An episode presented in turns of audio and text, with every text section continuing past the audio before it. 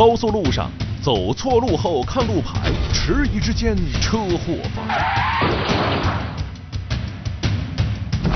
毒贩手段再翻花样，最终还是难逃法网。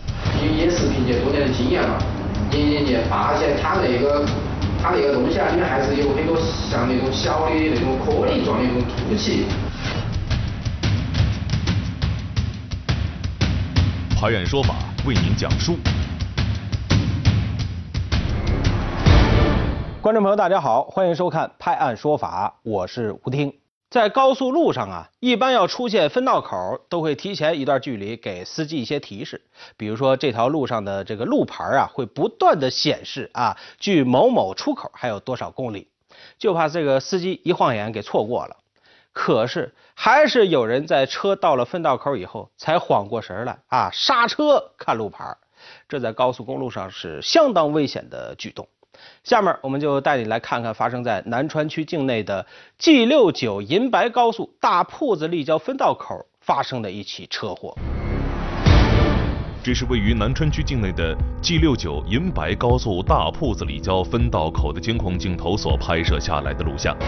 画面右边的车道从下方驶来一辆黑色轿车，进入画面的时候，我们可以看到车速还比较快，但是，一到分道口路牌下面，黑色轿车突然刹车，竟然停在了路牌下面。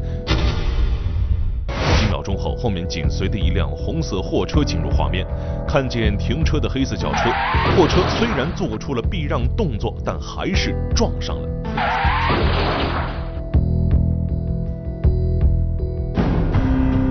接到报警后，重庆市交通行政执法总队高速公路三支队的执法人员立即赶往了现场。经过现场勘查，大货车直接撞击前方小轿车尾部，导致小轿车在路面发生一百八十度旋转，造成两车受损。特别是小轿车受损严重，所幸并无人员受伤。他们几个人嘛？你们几个人？要驾驶员啥个？开的噻。他证件收了。证件收了拿的。你啷个回事嘛？我还是在那个位置，我都点了脚刹车，我都抬去看路牌，抬看路牌，经询问，小车驾驶员汪某驾驶小车从贵州往四川方向行驶，车上共四人。当行驶至事故路段时，其怀疑自己可能是走错了路，便减速停在了车行道内，准备看清路边标牌后再继续行驶。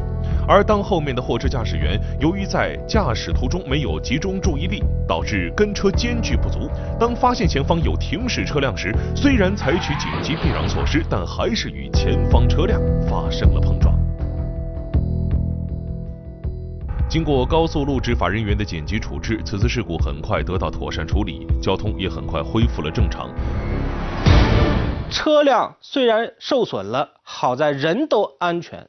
不过，我们也希望小车驾驶员啊，汪先生能够呃吸取教训，以后提前做好下道的准备。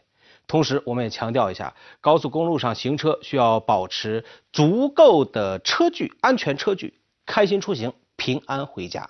说到毒品，很多人是避而远之，可是有人却为了高额的利润铤而走险。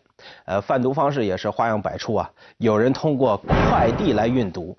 近日，渝北区禁毒支队就快人一步的将毒品拦获了，将前来取快递的嫌疑人是一举抓获。上月月底，云南警方通报渝北禁毒支队从云南西双版纳发出了一个包裹，而这个包裹里面很可能装有毒品，希望重庆警方能够接力调查。最终我们都发现，确实还有一个包裹，都是寄到那个旗舰。在得知包裹已经到达綦江三江镇后，渝北禁毒民警立即动身前往了三江镇所在的快递店。九幺九幺二七。这是一个快递快递单哈，哎，然后我们现在想，然后当着你的面哈，对这个包裹进行拆封。从外观上看，这个包裹与其他的包裹并没有什么异常的地方。如果非要说有什么可疑之处的话，就是当民警看到包裹邮寄的地址时，不仅感到惊诧，同时也更加怀疑包裹内的秘密。包裹上写的是“造造福”，相当于就是一种一种零食嘛哈。好，既然是你要买一个零食的话，你肯定厂家寄直接哎给你寄到不同啊或者啥子哈，呃肯定是那种。当时他那个地址一个庄堂那个路边儿都在那个地方。一小包一小包的。是是很沼泽哈。那个是边，他那里面那沼泽应该是圆的吗？是边的。是不是叫人沼泽软的？硬的吗？给我们手头。随后，民警在快递工作人员的帮助下将包裹复原，同时将包裹送往了收货地址。我们都在那个庄房那里看两圈，看有没得那种可疑的那些人啊。哎，结果也没发现，也没看出来。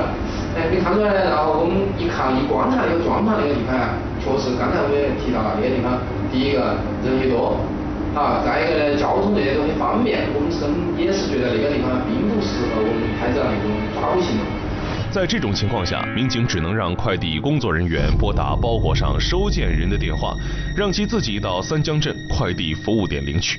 等了大概有差不多一个小时嘛，下午三点钟左右的时候，哎，又有一个人来了，留那个收收件号码的后四位，他准确的他就把我们那个包裹后面那个手机号码他都说对了。在准确无误后，民警迅速将收件男子当场拦获。随后，该名男子被带回了渝北禁毒支队。当着该男子的面，民警将包裹里的十袋包装袋全部开封，从里面取出了整整两百个小包，而这两百个小包里共装着近两公斤的麻古。通过审讯，嫌疑人王某告诉民警，他以前也是在网上看见快递运输毒品的报道，当时就觉得这个方法不错，随后便采取快递的方式，将云南购得的毒品寄给了綦江的自己。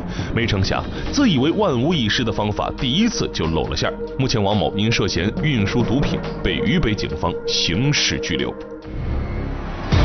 看来，在全民禁毒的大环境之下，毒品的生存空间在不断的被压缩啊。然而，毒贩为了谋取这份暴利，贩毒手法也在不停的翻新。这就需要咱们的缉毒民警创新手段，永不松懈，筑起毒品和人民群众之间的一道铁闸。